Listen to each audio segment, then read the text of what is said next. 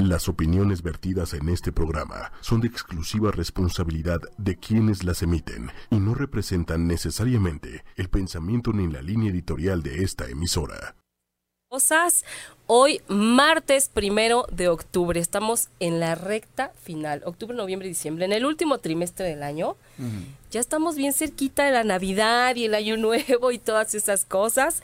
Este, y bueno, hoy tenemos un tema muy interesante eh, que a todas las mujeres nos ocupa. El tema de hoy es Mujeres al rescate de tus finanzas y está con nosotros ni más ni menos que Mario Mendoza, Mr. Money, para hablarnos de este interesante tema. Mario, muchísimas gracias por estar aquí. No, al contrario, gracias a ti, Pati, por compartir eh, esta oportunidad de poder hablarle a las mujeres y decirles justamente cómo es que ellas pueden tener ese poder económico y recuperar justamente el poder de sus finanzas. Exactamente, porque de repente eh, es como abrumador, de repente son tantas cosas, tantas deudas, tantos compromisos que no le vemos como, no, no, vemos ahora sí que la luz al final del túnel, nada más no la encontramos. Pero antes de, de pasar ya de lleno al tema, yo les quiero recordar a toda la gente que nos está viendo y escuchando a través de la página web de ocho y media, que también nos pueden escuchar y ver a través de la fanpage de ocho y media, que es 8 con número Y media. De igual manera, estamos a través de YouTube, a través de Instagram y a través de Twitter. Así que no hay manera de que se pierdan esta noche el tema tan interesante, Mujeres al rescate de sus finanzas con Mario Mendoza. Y les quiero decir que también lo tienen que aprovechar, ¿eh? porque él para mí viene a contestar todas sus dudas, sus preguntas, sus consultas, sus penas, lo que ustedes le quieran preguntar. Él va a estar hoy dispuesto a contestarles y, bueno, a, dejarnos herramientas eh, maravillosas que nos van a ayudar a salir de este, de repente como huracán de, emociones y de deudas, porque también van implícitas las emociones en todo esto. Y bueno, a ver, Mario, cuéntanos, ¿qué, qué sucede con esto de, de nuestras finanzas, de las mujeres en particular? Mira, primero, Patti, me gustaría dar unos datos de contexto, porque es bien importante que la gente que nos está escuchando y nos está viendo sepa exactamente en dónde están paradas las mujeres. En México, de acuerdo a los datos del INEGI, cifras oficiales al cierre del año pasado, hay alrededor de 61 millones de mujeres en México. La mayoría de ellas eh, estudian o trabajan. Entonces, estamos hablando de una fuerza laboral que, de acuerdo también a datos de la Organización para la Cooperación y el Desarrollo Económicos, la OCDE, podían, podrían, perdón, eh, aportar hasta 22% del Producto Interno Bruto de este país. Entonces estamos hablando de una fuerza laboral y además de, personas, de mujeres que tienen talentos muy específicos para poder contribuir a la economía. Y en ese sentido, este tema que cuando vi, eh, déjame decirte, Patti, que me invitaron a tu programa, yo la verdad que me emocionó mucho porque dije, eso es una oportunidad justamente de hablar de estos números, de estas cifras a las mujeres y hacerlas reflexionar a todos ustedes que nos están viendo, que nos están escuchando, reflexionen acerca del poder económico que tienen y voy a dar también datos y algunas eh, er, soluciones a estos datos. No quiero eh, que, piensen por los datos que voy a dar a continuación, Patti, que es una crítica a las mujeres o que voy a hablar de datos negativos, pero tenemos que eh, sentarnos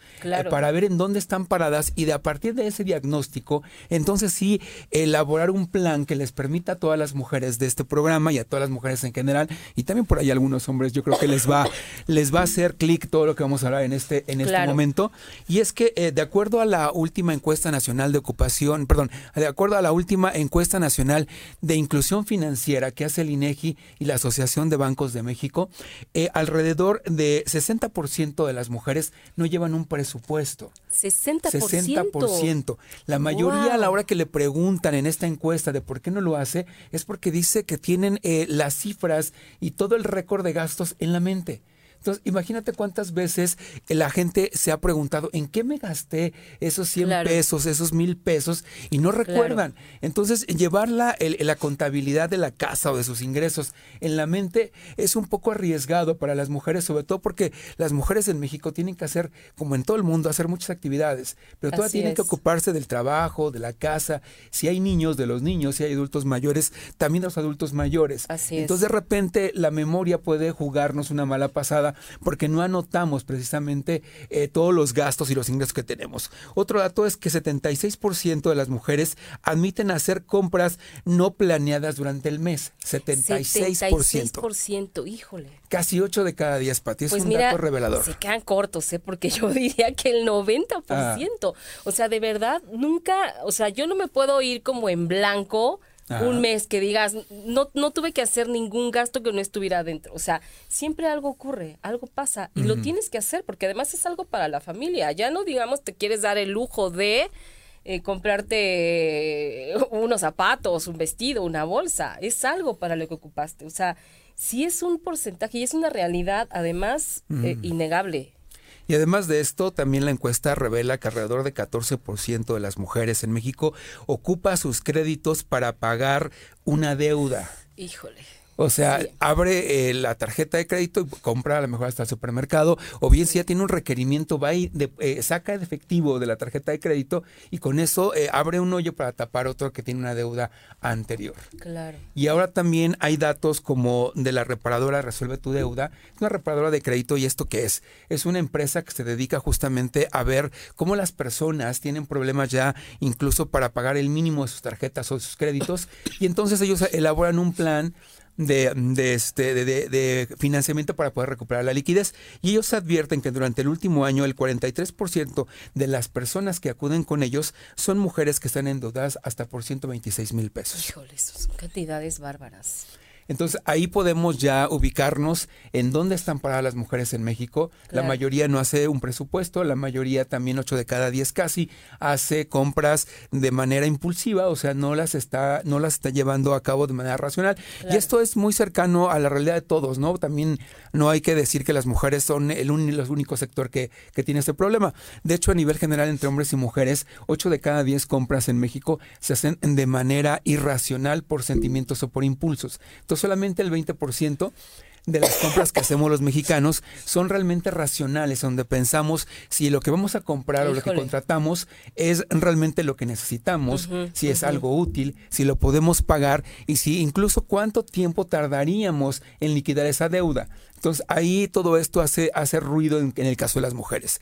Y yo de entrada, Patti, eh, les diría a las mujeres que no se preocupen, que hay eh, métodos muy fáciles para poder salir de todo esto. Ok. Porque en realidad es cuestión de dedicarle alrededor de, de, 20, 30 minutos a la semana para organizarse y poder tener un plan de gasto y de financiamiento que les permita salir adelante. Y de verdad, no estoy exagerando con que si 20% se sientan frente a la computadora, frente a un cuaderno, o toman el tiempo al final de la, del día del viernes o el sábado, por ejemplo, que están más descansadas o pueden estar más relajadas y toman su celular y empiezan a organizar un presupuesto, les puedo decir que en menos de dos o tres meses podrían resolver más de la mitad de sus deudas y poder eh, mantener la disciplina fiscal. Eso está maravilloso. Yo te voy a decir algo y creo que nos pasa, pero a muchas mujeres. Aquí estamos hablando particularmente de las mujeres, porque fue el tema que decidimos tocar hoy para mujeres. ¿eh? No quiere decir que los hombres no tengan este problema, o sea, igual lo tienen, pero vamos a hablar hoy de las mujeres, ¿no? Eh, fíjate que de repente, ¿no? Resulta que tomas un billete de a 500, lo pones en tu cartera y al final del día abres la cartera y tienes dos billetes de 50. Y entonces dices, ¿en qué momento? ¿En qué me lo gasté? ¿Qué pasó? ¿En dónde se fue? Y entonces empiezas a hacer como una, un recuento de tu día y empiezas a hacer cuentas. Ah, claro, pagué 100 pesos aquí. Ah, claro, le di a mi hijo cuando se bajó del coche. Ah, claro, no sé qué, no sé cuál. Y entonces así se te va. Pero eso es cuando te tomas la molestia porque traías un billete de a 500, pero cuando no, ¿cuántas veces no, de verdad? Ni nos fijamos ni nos damos cuenta cuánto gastamos en el día. Y esos de repente pequeños piquitos, ya sumados a la semana, ya, ya son una cantidad considerable. Entonces, esta parte que, que, de la que tú nos vas a hablar que me parece fabulosa acerca de la organización con nuestros gastos, está increíble porque yo sí soy de ese rubro de que me cuesta mucho trabajo organizarlo porque se me hace muy complicado. Y se me hace como que le tengo que invertir mucho tiempo y se me hace como que, híjole, ¿cómo voy a estar acordando de todo lo que me gasté en el día? Y cómo, o sea, muy complicado. Pero antes de eso, Vamos a leer los saludos porque luego se me van y ya no me aparecen. Entonces, Gisela López nos dice, Pati, saludos desde Pachuca Hidalgo. Saludos, Gisela. Gaby Ramírez también nos saluda, también a, nuestro invitado. Gaby Ramírez nos dice, Leti Pérez también nos está saludando. Gaby Ramírez nos dice, es cierto, todo lo, lo, tengo en la mente y mis finanzas no las puedo administrar y gasto más de lo que gano. ¿Cómo le hago? ¿Qué debo hacer? Claro, mira, lo primero que le podemos decir a, esta, esta persona que está comunicando con nosotros, en general a, las mujeres, y también ahorita Patti decía un comentario, no solamente a las mujeres, hoy vamos a hablar de cómo recuperar las finanzas, el poder de las finanzas de las mujeres, pero también le puede servir a los hombres. Claro, exacto. Porque esto de las finanzas es algo universal que todos debemos de aplicar. Y lo primero que diría es que hay que dedicarle precisamente esos 20 o 30 minutos eh, una vez a la semana, el día que ustedes quieran, para poder hacer un presupuesto ya está, ya hemos visto que eh, más de la más de la mitad, bueno, seis de cada diez mujeres no hacen un presupuesto. En general, entre hombres y mujeres, los que no hacen eh, un presupuesto son alrededor de 52%. Si te das cuenta, no hay mucha diferencia entre hombres y mujeres, pero las mujeres tienen la gran responsabilidad y la virtud, porque es una virtud, de llevar las finanzas de la casa. Entonces, ahí es donde eh, entra mucho, muchas veces este estrés financiero de no saber dónde quedó el dinero, porque son tantas las cosas que hay que pagar que no nos acordamos. Entonces, lo primero es hacer un presupuesto. Y el presupuesto es bien fácil. Tomamos cualquier hoja de cualquier cuaderno, una hoja eh, de cálculo en la computadora, una nota en el celular y vamos a poner dos columnas. En la primera columna vamos a poner todos los ingresos del mes. Y en la segunda columna vamos a poner todos los gastos también que tenemos del mes. Aquí no se trata de que eh, nos acordemos de todo y un pesito y dos pesitos que se nos fueron. Lo primero que hay que hacer es poner todos los, eh, todas las partes de los gastos básicos, por ejemplo, ¿no? Lo que es, digamos, fijo. Lo que es fijo. Vamos a hablar de que en esta lista de, de, dos columnas, en la columna de los gastos, vamos a tomar el, eh, vamos a una lista de los gastos del más importante al menos importante.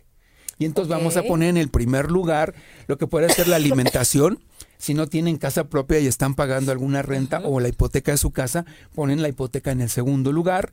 En el tercero puede ser el transporte, luego puede ser la educación de los hijos y de acuerdo a sus necesidades y estilo de vida, del número de personas que son, van a ir organizando los gastos del más importante al menos importante.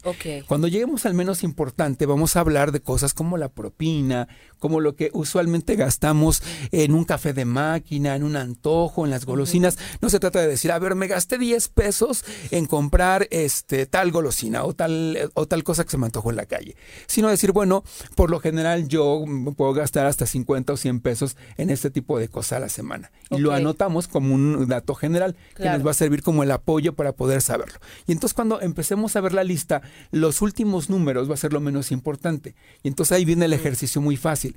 Vamos a cortar los gastos de abajo hacia arriba. Todo lo que está hasta ah, abajo es lo que no necesitamos para la, las prioridades de la casa, ni tampoco para vivir bien. Son cosas que nosotros nos gastamos sin darnos cuenta y que son justamente por impulso. Y de las que podemos prescindir. Sí, si hay alguien, por ejemplo, que me está escuchando y dice que el café, de, el café es eh, básico para iniciar el día y que no despierta si no toma café o si no toma un té de esos de diseñador, de los que son de 40, 50 pesos, que son riquísimos, pues entonces en lugar de ponerlo hasta el último, lo vamos a subir en los primeros lugares justamente para no tocarlo, pero con el compromiso de que realmente lo que no necesitemos lo cortemos.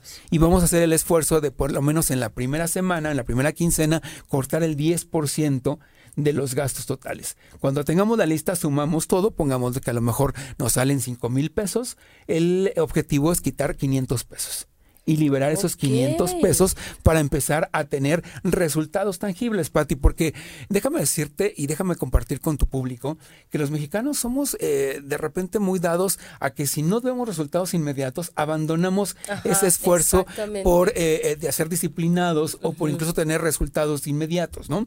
Entonces, cuando vemos que ya se liberaron 500 pesos, con solamente hacer una lista que nos puede tomar 10 o 15 minutos hacerla, pues vamos a tener el primer, eh, el, primer impulso, el primer, eh, eh, el primer beneficio para poder seguir adelante con nuestro esfuerzo. Ok. Y entonces a lo mejor en la primera semana cortamos el 10%, Pero cuando llegue la siguiente semana, que a lo mejor va a ser la quincena, porque acabamos de iniciar la quincena en este momento, vamos a comprometernos a quitar otro 10%. Entonces, esos 5 mil pesos que a lo mejor estamos hablando, que es un ejemplo hipotético, podrá ser menos, podrá ser más, vamos a quitar ya mil pesos. Y entonces esos mil pesos los vamos a, poner eh, en una cuenta, si tenemos cuenta bancaria, los vamos a guardar en un lugar donde nosotros no lo tomemos, puede ser en alcancía, como decían las abuelitas debajo del colchón, pero vamos a hacer de cuenta que es nuestra partida secreta. Ese dinero ya no existe. Vamos a hacer de cuenta que ya no los gastamos. Y les puedo decir que si, por ejemplo, cada eh, semana le quitamos 500 pesos a ese gasto, en un mes vamos a tener dos mil pesos. Y con esos dos mil pesos, cuando lleguemos al final del mes, les preguntaría yo en qué se gastarían dos mil pesos, para qué les servirían. Y cada quien me va a decir que lo podría gastar en lo que mejor le parezca o en lo que mejor desea, a lo mejor para la casa, para los hijos, qué sé yo.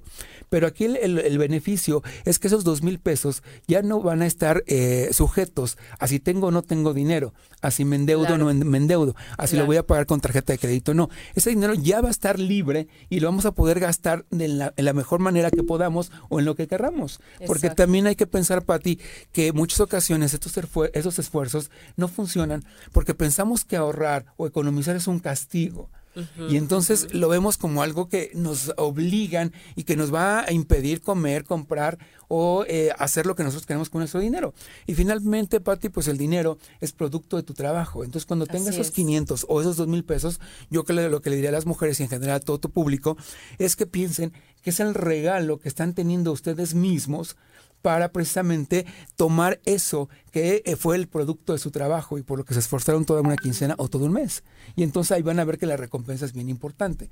Si no tienen un destino de, gasto y pensemos que tienen, salen tablas y que no hay más gastos, pero tampoco hay más ingresos, esos dos mil pesos los podemos juntar. E imagínate que al término de, un año, en 12 meses o en los próximos seis meses, podríamos tener alrededor de 12 mil pesos al final del año. 12 mil pesos nos alcanzan para a lo mejor una, un viaje de fin de semana en Navidad nos pueden alcanzar para los regalos, para las fiestas de fin de año o incluso para pagar impuestos o deudas que contratemos al inicio de año. Exactamente. Y entonces eso va a empezar a liberar nuestras, nuestras finanzas y a recuperar el poder económico que tienen las mujeres. Ese es el primer paso. No, bueno, y te va a dar una tranquilidad también.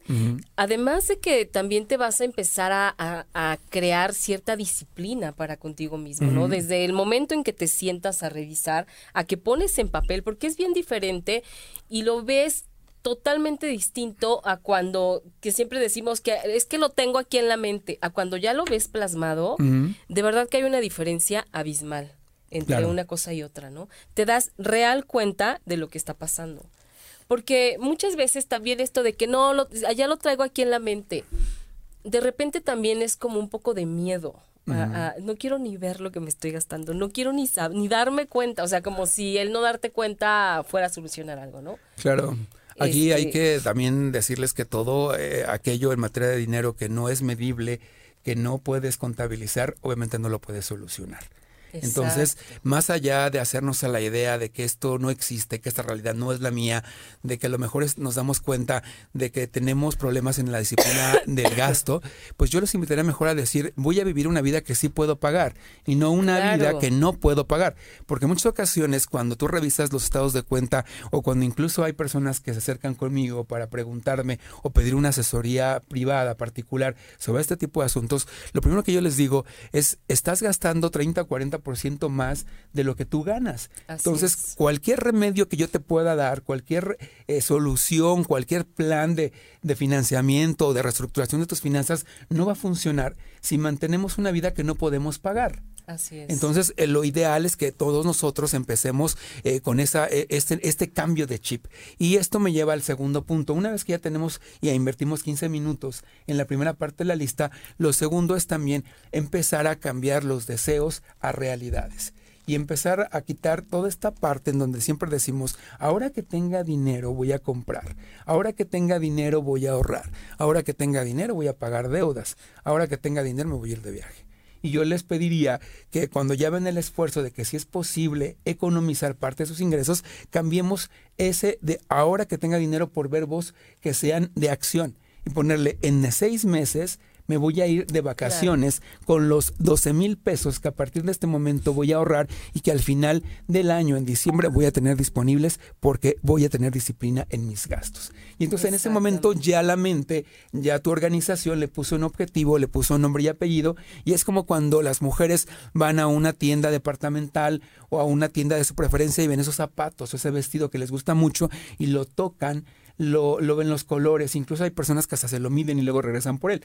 Pues es más o menos lo mismo, es ver el objetivo, tocarlo, ver a qué huele, ver cómo me estoy imaginando y cómo me estoy visualizando ya en las vacaciones, pero ya con un plan, con una estrategia que me va a permitir lograr ese objetivo. Exactamente. Eso es bien importante porque sí, siempre hablamos justamente de eso ahora sí, voy a, voy a ver si puedo ahorrar para en diciembre, me voy aunque sea de fin de semana. Ese voy a ver si puedo ahorrar, pues de entrada ya tú solito te estás metiendo el pie, porque ni vas a ver ni vas a ahorrar. Claro. Entonces, bueno, yo creo que Gaby quedó más que contestar tu pregunta acerca de que eh, gastas más de lo que ganas. Eh, esta lista sería fabulosa que la empezaras a hacer porque te darías cuenta de eso que no necesitas y que estás gastando en ello, o de lo cual podrías prescindir sin que hiciera ningún daño a, a, tu ritmo de vida, digamos, ¿no? Guadalupe Fuentes te manda saludar, bueno, a los dos, pero dice Mario Mendoza. Leti Pérez nos dice, yo tengo una libreta en donde anoto todos mis gastos, separo todo con un clip y un papelito y trato de no tocar lo que tengo separado. Celia Luis, saludos desde Saltillo. Celia, muchas gracias. Lilith Azul, también muchos saludos. Eh, bueno, Leti parece que sí es como más organizada, ¿no? Claro, pues Leti, eh, la verdad que te doy muchas felicidades, te mando muchas felicidades por este esfuerzo. Yo creo que la, la, siguiente parte es la que estábamos hablando. Ahora que ya tienes esa disciplina, hay que pensar que el dinero no se hizo para sufrir, sino para tener una mejor calidad de vida, que de hecho es el eslogan de batalla de Mr. Money. Entonces, la verdad que yo te invitaría después de ese esfuerzo a que eh, ese esfuerzo no solamente fuera por economizar, sino que le dé sentido a ese esfuerzo y empieces a planear cuáles son tus metas de mediano, corto y largo plazo. En corto plazo puede ser que esa eh, economización de recursos y esa organización que tú tienes te dé para, por ejemplo, lo que hablamos, las vacaciones. Pero ese mediano plazo, sabes que van a llegar el, regreso a clases, que va a llegar Semana Santa, que va a llegar eh, el, el Día del Niño, el Día de la Mamá. O sea, gastos en los que generalmente incurrimos y que nos gusta la fiesta y que nos gusta estar dentro de los festejos. Pues entonces ahora te invito a que le pongas justamente esos verbos y esos eh, destinos y esas metas para que ese esfuerzo se materialice en algo tangible y palpable.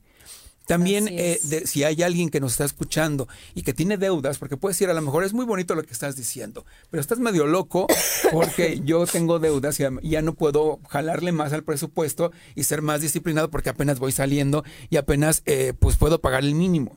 Para eso también hay soluciones. Una vez que ya hicimos esta lista que nos llevó 15 minutos a hacer, los siguientes 15 minutos o 20 los invitaría a que invirtieran en hacer la, el mismo esfuerzo pero con un acelerador de pagos o un acelerador de deudas, como yo le llamo. Un acelerador de deudas. Ajá.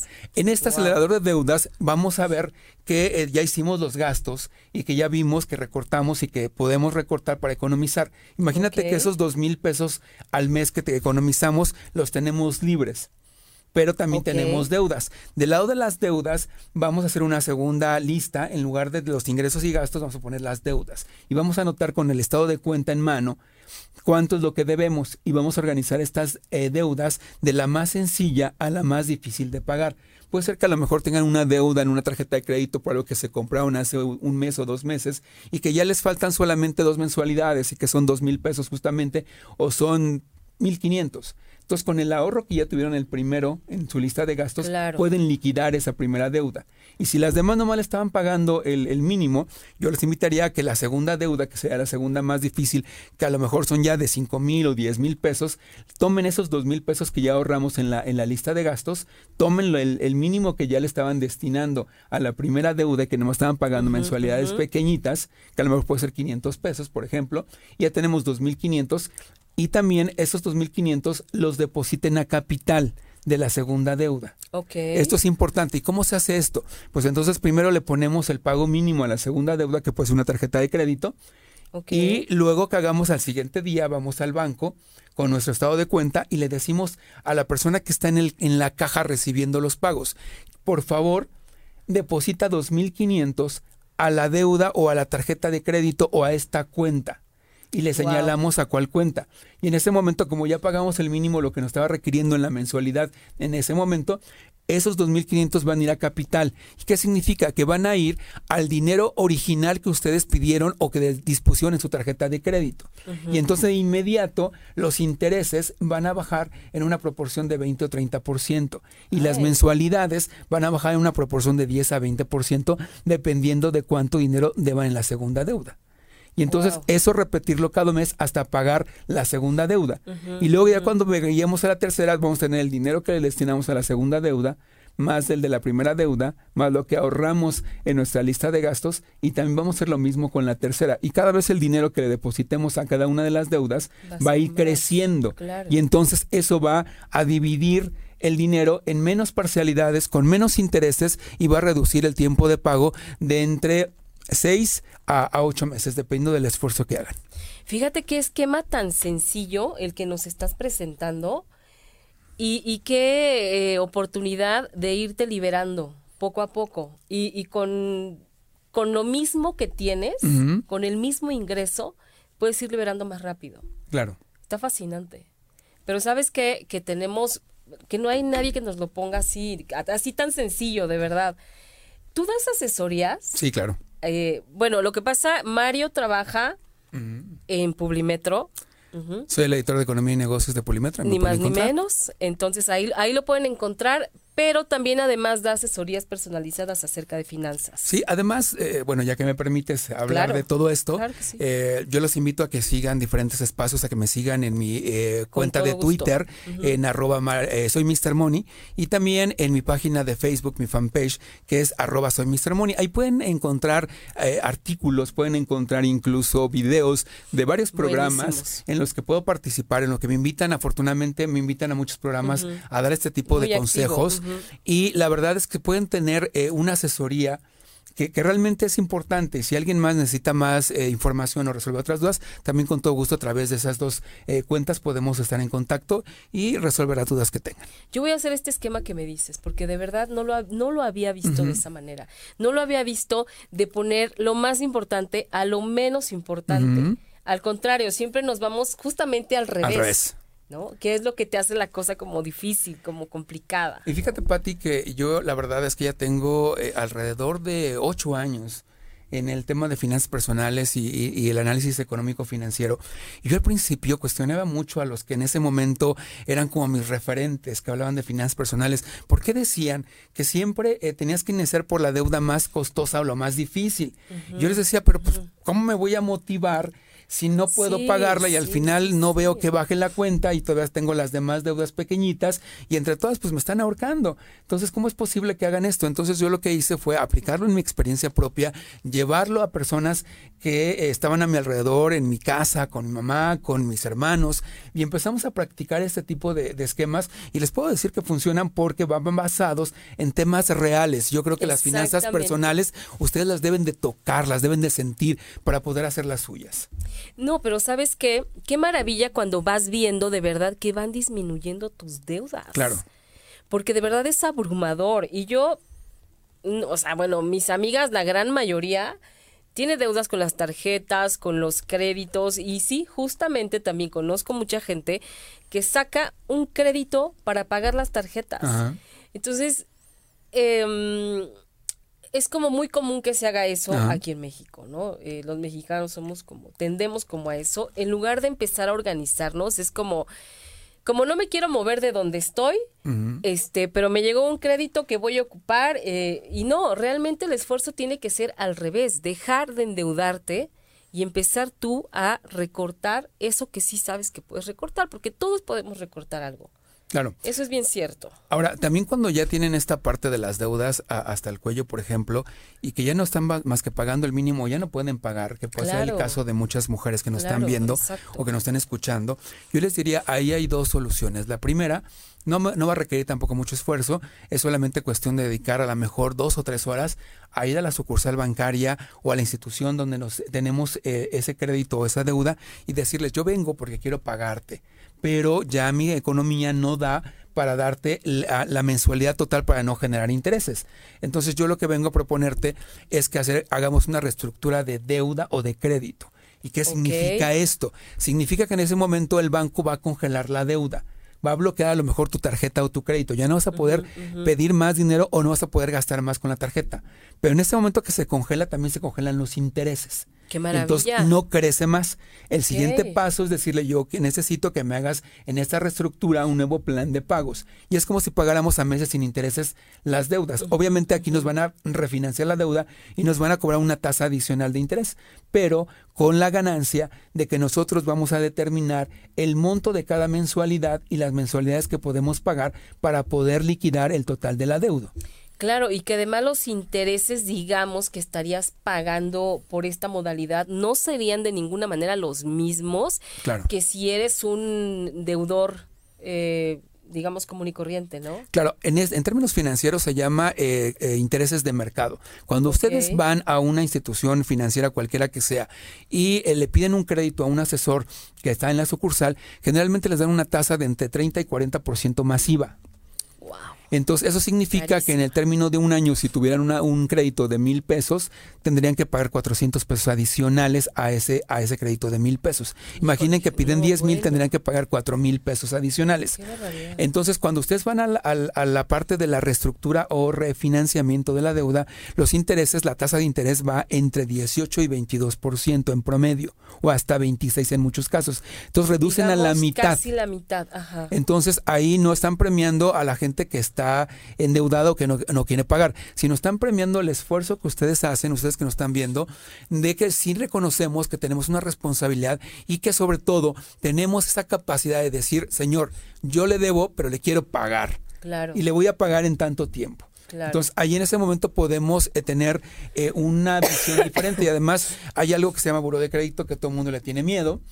Pero en el buro de crédito hay notas positivas y negativas. Las positivas están en verde, ustedes consultarán a través de la página del buro de crédito su historial crediticio. Todo lo que está en verde, sin necesidad que lo entiendan, es lo que está bien. Todo lo que está en rojo, al, final de la lista del lado derecho, están esos colores. Todo lo que está en rojo o amarillo está mal. Y entonces ahí pueden hacer, Entonces ahí pueden ver exactamente qué es lo que está bien y está mal. Pero cuando las instituciones financieras que consultan el buro de crédito ven que después de tener un rojo o un amarillo, que son los retrasos que nosotros tenemos en el buro de crédito, hay un cambio a verde, entonces dicen, esta persona realmente necesita más crédito o puedo confiar más y reducir la tasa de interés porque realmente entendió que pagar es lo más importante, que honrar el crédito, porque el crédito significa creer, es un crédito, es un dinero a la palabra, un crédito. Claro, creyeron en ti y te lo dieron. Justamente, entonces cuando pasa esto, segundo, de que tenemos la capacidad de pagarlo, obviamente con un esfuerzo adicional, pues obviamente es más reconocido por las instituciones financieras que, que si se queda en rojo y finalmente por ley se va a destruir ese registro en seis meses, pero el color rojo va a seguir manteniéndose ahí, lo que va a significar que vamos a tener que pagar más intereses o nos van a, no nos van a prestar cuando necesitamos dinero. Wow. No, bueno, y, cuánto tiempo, es que de repente, fíjate, yo he escuchado, tengo una amiga que eh, pasó por una situación muy complicada, se divorció, eh, el ex marido la dejó con una cantidad de deudas espantosas, porque aparte todos los sacaban a su nombre, todos los créditos eran a su nombre. Ni todo el amor, ni todo el dinero para nadie. Sí, la embarcó como no tienes idea, al punto de que ella pues llegó un momento en que ya se declaró en bancarrota y no pagaba y le llamaban los bancos y mil cosas, ¿no? Entonces, de repente ella me, yo le decía, ¿y, pero qué vas a hacer? O sea, ¿por qué no negocias? ¿Por qué no vas al banco? No, no, no, es que ni siquiera tengo para negociar. Pero ella me decía, pero al fin que solo voy a estar cinco años en el buro de crédito. Seis. Seis. No, bueno. Bueno, pero eh, déjame explicarles. Los seis años que establece la ley para poder eh, borrar un registro negativo de la lista del buro de crédito. Esto siempre y cuando el primero el crédito no pase de alrededor de 3 millones de pesos. Primero. Lo segundo es si se va a borrar, pero va a permanecer la nota de que no pagaste. Ah, ok. Entonces, la lista siempre va a estar ahí. El buro de crédito no es una lista negra ni es una lista de malos y buenos. Simplemente todos los que estamos con un plan de crédito, desde el pago del teléfono celular que nos dan el servicio y luego pagamos el mes, o bien hasta el, servicio de, televisión por cable, las aplicaciones que nosotros bajamos, todo lo que nosotros compramos y que se paga a través de una, una tarjeta de crédito, de débito, o que nos los cargan a nuestra cuenta, todo eso está registrado. También está registrado cómo eh, pagamos nuestros impuestos. Si somos empresarios o pequeños, eh, tenemos un pequeño negocio, también aparecen en el buro de crédito esas, esas notas. Entonces, el buro de crédito solamente es un registro de toda nuestra actividad crediticia y financiera que tenemos a partir de que empezamos a utilizar los servicios bancarios. Y ese no se borra. Bueno, así que bueno, ya saben, aunque pasen seis años, no quiere decir que desaparece por arte de magia. Ahora, yo sé que esto que voy a decir eso va a crear polémica y, ojalá y me invites después a, a, platicarles más sobre esto. Pero eh, la, buena noticia que le tengo a todos ustedes es que en las deudas por tarjetas de crédito o créditos personales de consumo no significan que les pueden embargar ni los pueden meter a la cárcel.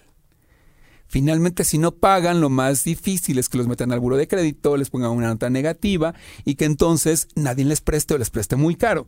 Pero no los pueden ni perseguir, no los pueden ni embargar y no los pueden meter a la cárcel, porque de acuerdo a la Constitución, el artículo 44 de la Constitución, este tipo de deudas no son punibles porque son de carácter individual, son de carácter civil y no comercial. Si ustedes tuvieran una empresa y entonces pidan nombre de la empresa, entonces sí es punible, si hay cárcel y si hay embargo, porque hay un capital y hay garantías para poder iniciar esa empresa. Pero en el caso de las finanzas personales, la ley impide que sean metidos a la cárcel. Además de eso, desde una reforma que hubo hace tres años, el Congreso aprobó ciertas reglas para que la gente que se dedica a la cobranza extrajudicial, estos que te van por teléfono y te andan ahí amenazando, tengan reglas para poder recuperar la cartera vencida o lo que les, en teoría, en, eh, términos reales, dejaron de pagar las personas. Y entonces no pueden amenazarte, no pueden hablar con los eh, adultos mayores para amedrentarlos, no pueden hablar a tus ah, contactos, ni a tu trabajo,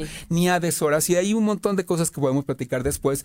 Pero. Eso está muy interesante pero que en, todo momento la ley los va, les va a permitir. Incluso hay sanciones de entre 300 y 460 mil pesos de multa para quien lo haga y hasta cárcel de seis años para quien se haga pasar por una autoridad judicial. Ya saben que siempre van y les mandan un correo o les me entregan una, carta diciendo que un juez ya autorizó el embargo. Los jueces nunca van a autorizar ese embargo y si procediera ese embargo primero tendrían que notificarlos a través de un juicio, mandarles tres citatorios, si al tercero no se presentan, entonces mandarlos a traer con un policía judicial para que se presenten, nada más para que tengan conocimiento de que alguien los está demandando por no pagar.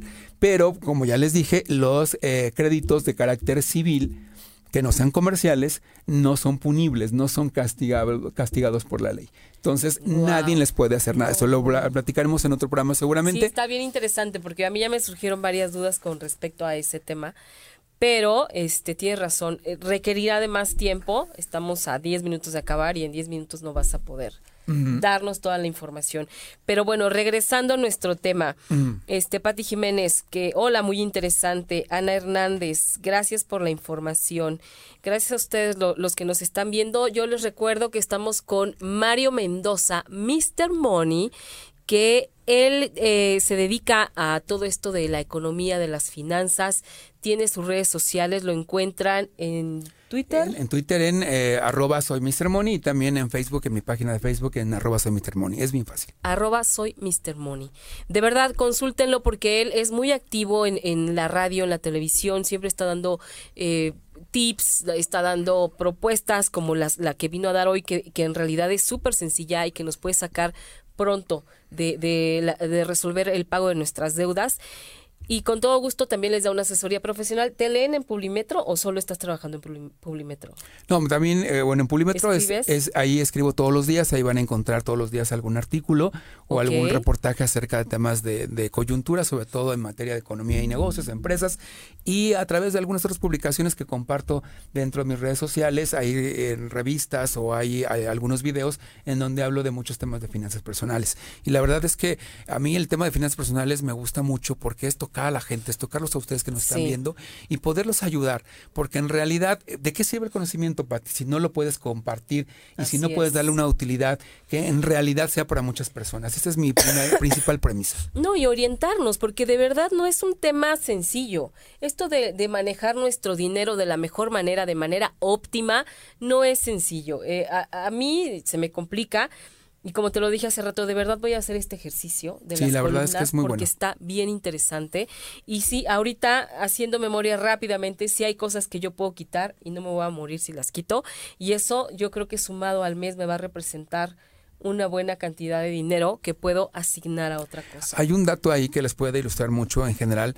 Eh, de acuerdo a la CONDUCEF, a la Comisión Nacional para la Protección y Defensa de los Usuarios de Servicios Financieros, los gastos hormigas son todos aquellos que los hacemos sin darnos cuenta o que no dejan rastro porque finalmente son antojo. Claro.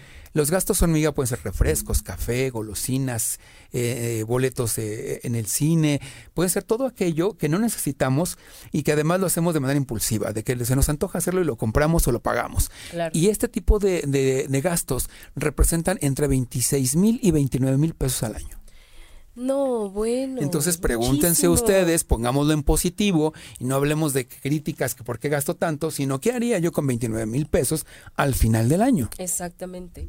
Y, esto que decías, eh, hacer tangible nuestra meta al final del año, ¿no? Es como, bueno, o, no al final del año, a lo mejor en seis meses, en tres meses, algo que ustedes quieran más allá de hablarlo como un sueño cuando tenga dinero o si es que puedo ahorrar. No, es, a ver, en tres meses voy a pagar, eh, mi deuda más chica va a estar totalmente saldada. Puede ocurrir. Claro, y ahora cuando hay gente que no tiene deudas y que es disciplinada, disciplinada, perdón por el, el, trabalenguas, eh, que es disciplinada como una de las, de las personas que se comunicó con nosotros a través de las redes, yo le diría también, si ya tiene, Leti, si ya tienes también ese esfuerzo, ya le pusiste verbos, el siguiente año yo te retaría a que parte de lo que tú economizas y esa organización lo invirtieras. Porque es diferente tener ahorro a tener inversión. Ahorro es cuando tú vas a tener una reserva de dinero para comprar algo o para pagar algo. Tan sencillo como eso la inversión es cuando tú ese dinero que tienes ahorrado y que ya no necesitas para nada, que es parte de tu partida secreta, como les decía al principio del programa, lo puedes destinar a una inversión de uno o dos años y que al final te va a dar eh, un eh, ingreso adicional por ese ahorro que ya tienes. Y que no solamente vas a recuperar la, inflación a través de una cuenta bancaria, sino que vas a poderlo invertir para poder tener más dinero y entonces ahí sí empezar a tener dinero en tu bolsillo que pueda ser representativo para tener una mejor calidad de vida. Claro. Fíjate, o sea, qué, qué fácil podría llegar a ser con disciplina. De verdad, disciplina. Lo que pasa es que se nos hace bien fácil. Y cuando te das, o sea, por ejemplo, el día de hoy, se te hace fácil el, ay, me voy a comprar eh, o voy a comer en tal lado, no importa, me lo merezco, este, para eso trabajo. Sí, pero pues resulta que hoy lo hiciste y mañana también lo haces y pasado mañana también y, y, y no tienes un control, porque como no lo ves plasmado en ningún lugar, se te olvida. Ahí la única recomendación es que si es algo importante para ustedes comer en determinado lugar o darte este tipo de eh, satisfacciones, lo ingresa a tu lista de gastos y lo subas arriba con el compromiso de cortar algo. Porque como les dije al principio, cuando estamos hablando de la lista, no se trata de castigarnos, de agarrar el látigo para pegarnos y entonces decir, ay, qué difícil es hacer esto, sino de impulsarnos para poder tener hacia adelante una visión mejor de, nuestro dinero.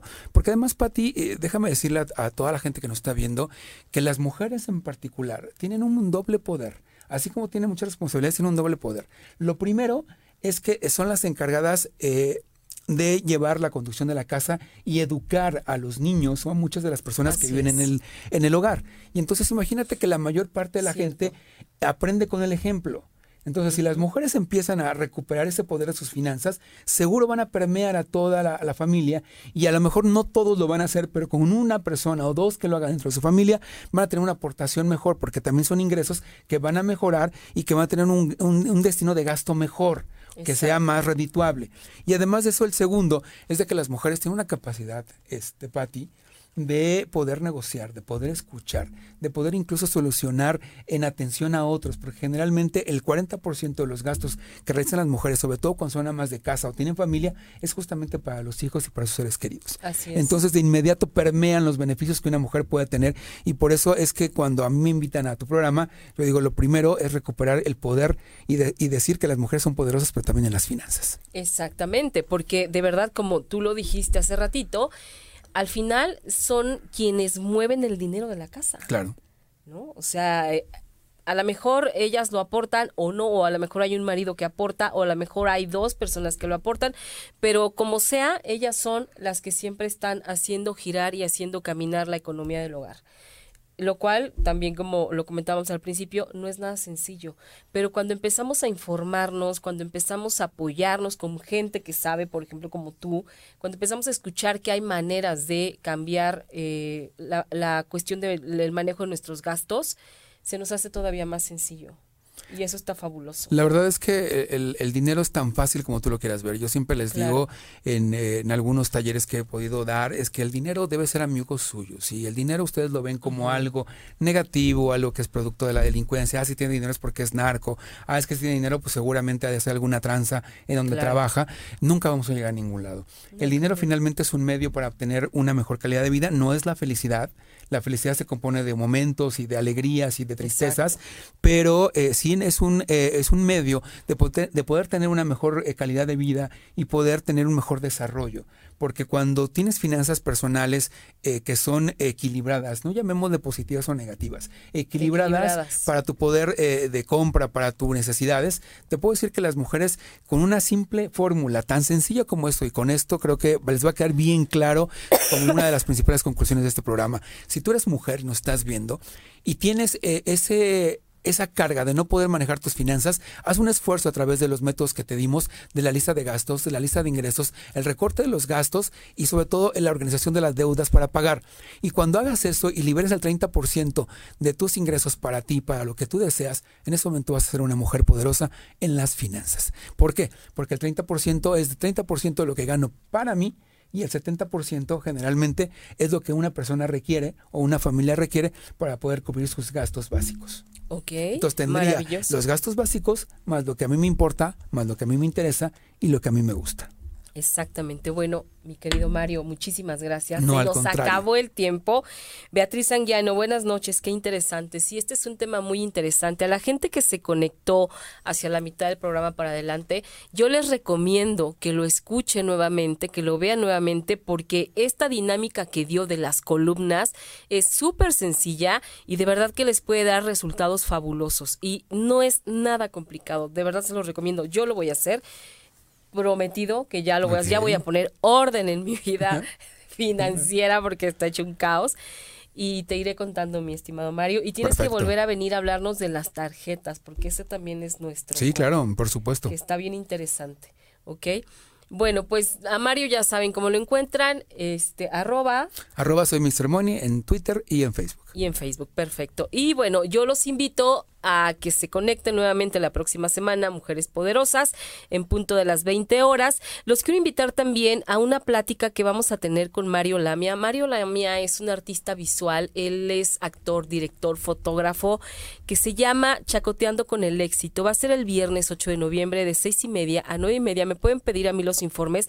Es una charla que habla justamente de cómo nos enfrentamos al éxito y cómo nos sentimos cuando creemos que no lo tenemos. Entonces va a ser muy interesante. Este Mario, muchísimas gracias. Pati Heredia, excelente tema. Felicitaciones por el programa. Bueno, muchísimas gracias a todos. Mario, muchas gracias. Muchas gracias a todos y por favor hagan un esfuerzo porque el dinero no se hizo para sufrir, sino para tener una mejor calidad de vida. Exactamente. Besos. Hasta la próxima.